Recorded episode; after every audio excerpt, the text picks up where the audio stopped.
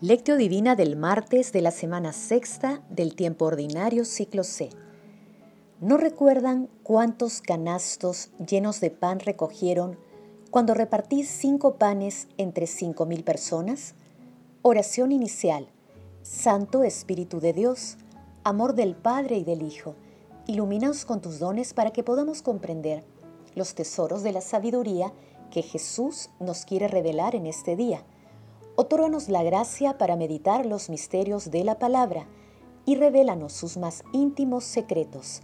Madre Santísima, intercede ante la Santísima Trinidad por nuestra petición. Ave María Purísima, sin pecado concebida. Paso 1. Lectura. Lectura del Santo Evangelio según San Marcos capítulo 8 versículos del 13 al 21. Jesús subió de nuevo a la barca y se fue al otro lado del lago. Los discípulos se habían olvidado llevar panes y no tenían más que un pan en la barca. Jesús les recomendó, estén atentos con la levadura de los fariseos y con la levadura de Herodes. Ellos comentaban, lo dice porque no tenemos pan. Dándose cuenta, Jesús les dijo, ¿por qué comentan que no tienen panes? ¿Aún no comprenden ni entienden? ¿Es que tienen la mente enseguecida?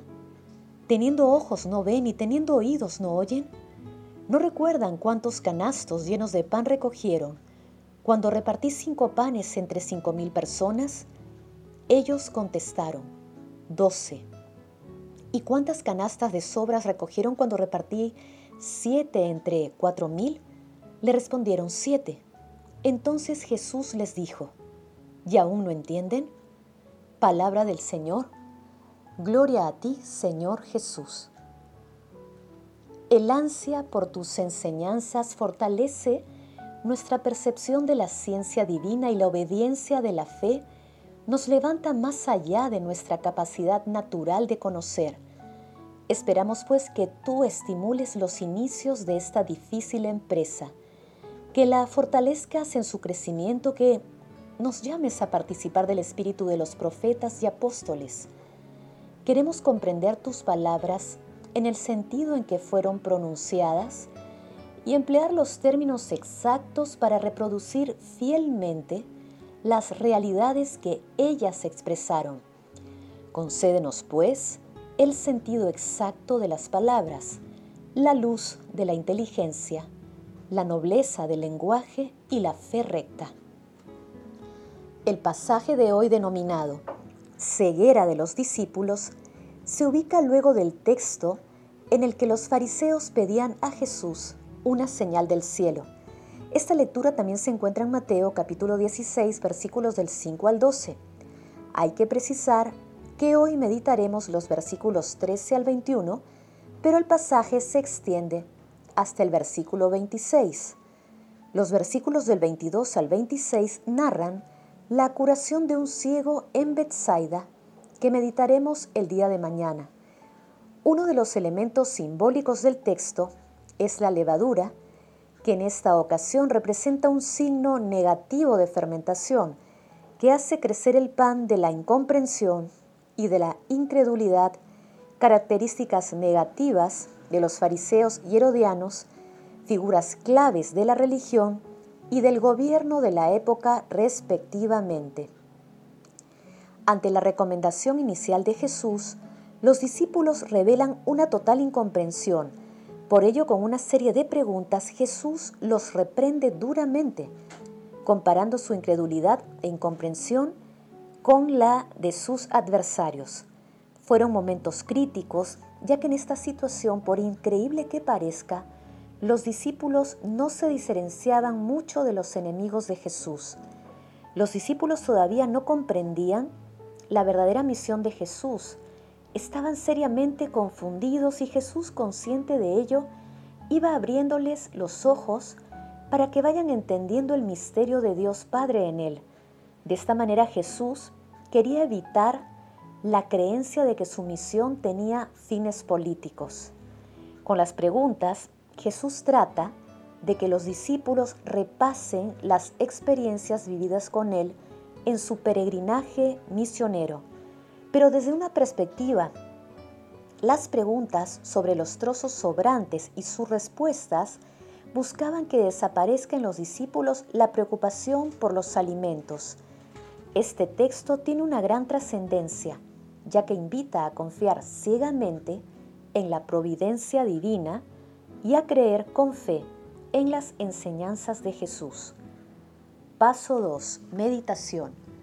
Queridos hermanos, ¿cuál es el mensaje que Jesús nos transmite a través de su palabra? Esta lectura demuestra que la fe requiere de un proceso gradual de maduración y crecimiento. Al igual que los discípulos, nosotros algunas veces transitamos por momentos de confusión. También nos dejamos llevar por nuestros miedos y preocupaciones cotidianas que nos impiden reflexionar todos los acontecimientos que suceden en nuestra vida con la luz de la palabra y de la fe. Nuestra vida, todos los dones que recibimos a cada instante, no solo son gestos que revelan la grandeza de la Santísima Trinidad, representan también el fundamento de nuestra misión en esta vida terrena. Por ello, debemos estar agradecidos eternamente por tanta bondad y amor. Asimismo debemos tener presente todas las gracias y dones que Dios nos otorga y dar testimonio de ello. Hermanos, meditando el pasaje evangélico de hoy respondamos, tenemos presente agradecemos, entendemos y comprendemos toda la acción divina que la Santísima Trinidad realiza en nuestras vidas? ¿Nos asombramos por todos los prodigios que Dios realiza en nosotros cada día, cada instante?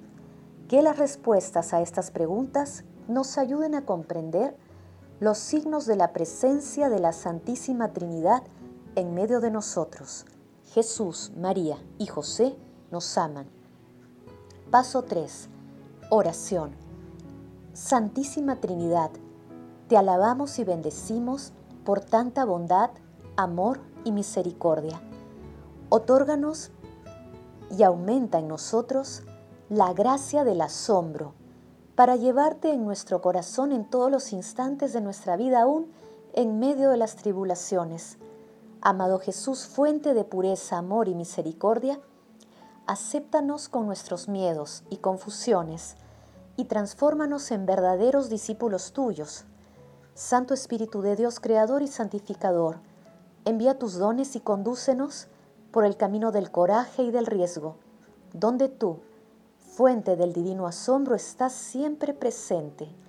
Amado Jesús, misericordia pura, recibe en tu mansión eterna a todos los difuntos de todo tiempo y lugar, y envía tus ángeles para que acompañen a los moribundos en el tránsito de esta vida terrenal al cielo. Madre Santísima, bendita tú, elegida desde siempre para ser santa y reprochable ante el Señor, por el amor, e intercede ante la Santísima Trinidad por nuestras peticiones. Amén. Paso 4. Contemplación y acción. Hermanos, contemplemos a nuestro Señor Jesucristo con un texto de Santa Gertrudis de Helfta como reza el Salmo 62. Dios mío, desde la aurora te busco.